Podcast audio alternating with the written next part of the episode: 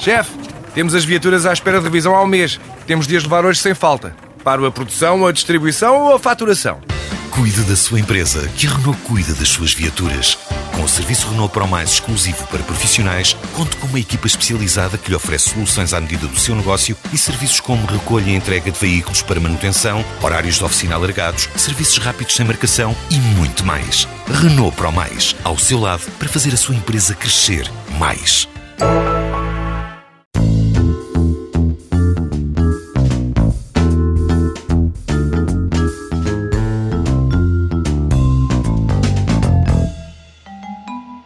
A propósito do dia 31 de maio, que vai passar a ser o Dia dos Irmãos, Margarida, vantagens e desvantagens de ter irmãos ou de ser filho único? Eu não ponho muito as coisas em vantagens e desvantagens. Nunca tinha pensado nisso nestes, nestes termos.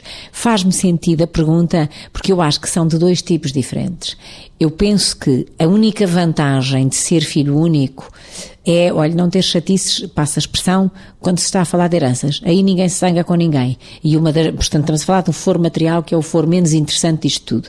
E às vezes, nas famílias, vemos muito frequentemente, muito mais frequentemente do que gostaríamos, famílias absolutamente clivadas por causa das porcarias das heranças, não é? E, portanto, essa, essa é, é, é uma coisa, mas isso não é por ter irmão ou não ter irmão, é pelo caráter com que as pessoas lidam com a circunstância. Mas pronto. Agora, o que é que pode ser as desvantagens de ser filhos únicos? Por exemplo, uh, filhos únicos que crescem sem amigos, filhos únicos que crescem sem famílias muito próximas, por exemplo, primos direitos.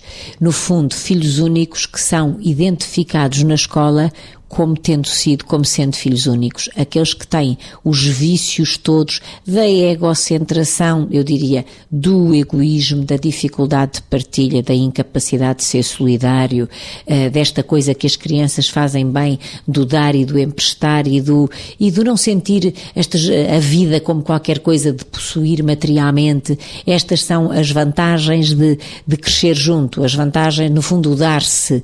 Agora, vantagens de ser filho único único só se for a nível material, porque de resto um filho único tem mais que lutar na vida do que uma pessoa com irmãos, porque uh, digamos que parte para o mundo mais sozinho com aqueles da sua idade, a não ser que tenha, lá está, muito próximos outros que são irmãos que não nasceram do mesmo pai e da mesma mãe, mas são vividos como se fossem quase irmãos. Os irmãos e os filhos únicos, Vitor. E as vantagens e desvantagens, não é? Uh, em relação às vantagens no que diz respeito aos irmãos, é claro que há coisas que parecem óbvias, não é? Que às vezes mais tarde depois não se tornam tão óbvias, que uh, a Margarida aflorou ali quando falou das questões muito presentes e infelizmente duras, que são as questões das zangas com as heranças. De facto, é uma coisa que nós apanhamos também na clínica e depois vemos uniões que eram, eram uniões com um sinal de coesão e depois à custa desta variável poder a coesão transformar-se em destruição destruição e ter um, um nível de, de, agressão muito complicado. É claro que isso não tem necessariamente a ver com o serem irmãos. Por isso é que a montante tem que se perceber muito bem como é que a educação em relação aos irmãos, se há complicações na relação com a educação dos filhos únicos, porque se não houver cuidado, eh, facilita-se ou promove-se a egocentração que a Margarida referia, o egoísmo, e isto é complicado, porque o sentimento de partilha, o sentimento solidário deve ser desenvolvido quer com irmãos, quer com filhos únicos, porque também poderiam existir irmãos muito virados para dentro da família e a partilha fosse só uma partilha dentro da família e não virada posterior, naquilo que é a sociedade enquanto um todo. E isso tanto poderia ser desenvolvido com filhos únicos como com irmãos. É claro, tendencialmente será mais fácil com irmãos, porque os irmãos têm uns em relação aos outros, logo treinaram isso muito cedo, porque terão idades diferentes se não forem gêmeos, e portanto a partilha, o tomar conta, o cuidar, o dividir tarefas, o pôr o irmão que necessita de mais de uma coisa em determinada altura em primeiro lugar, a roupa que fica de um irmão para o outro, tudo isto que é da realidade e de uma realidade também muito atual, é claro que são sementes que criam verdadeiros valores.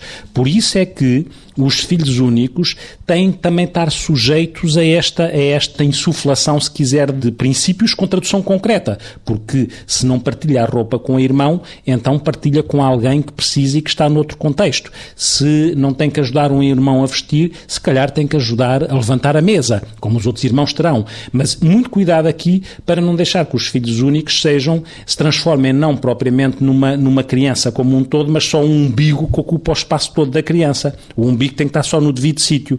E isso aqui é, é, é de facto, é preciso alguma atenção. Mas é natural que estas vantagens espontaneamente se envolvam quando existem irmãos, porque tudo isto, até para conseguir sustentar uma família e para que ela funcione, tudo isto tem que acontecer assim, porque senão não conseguem.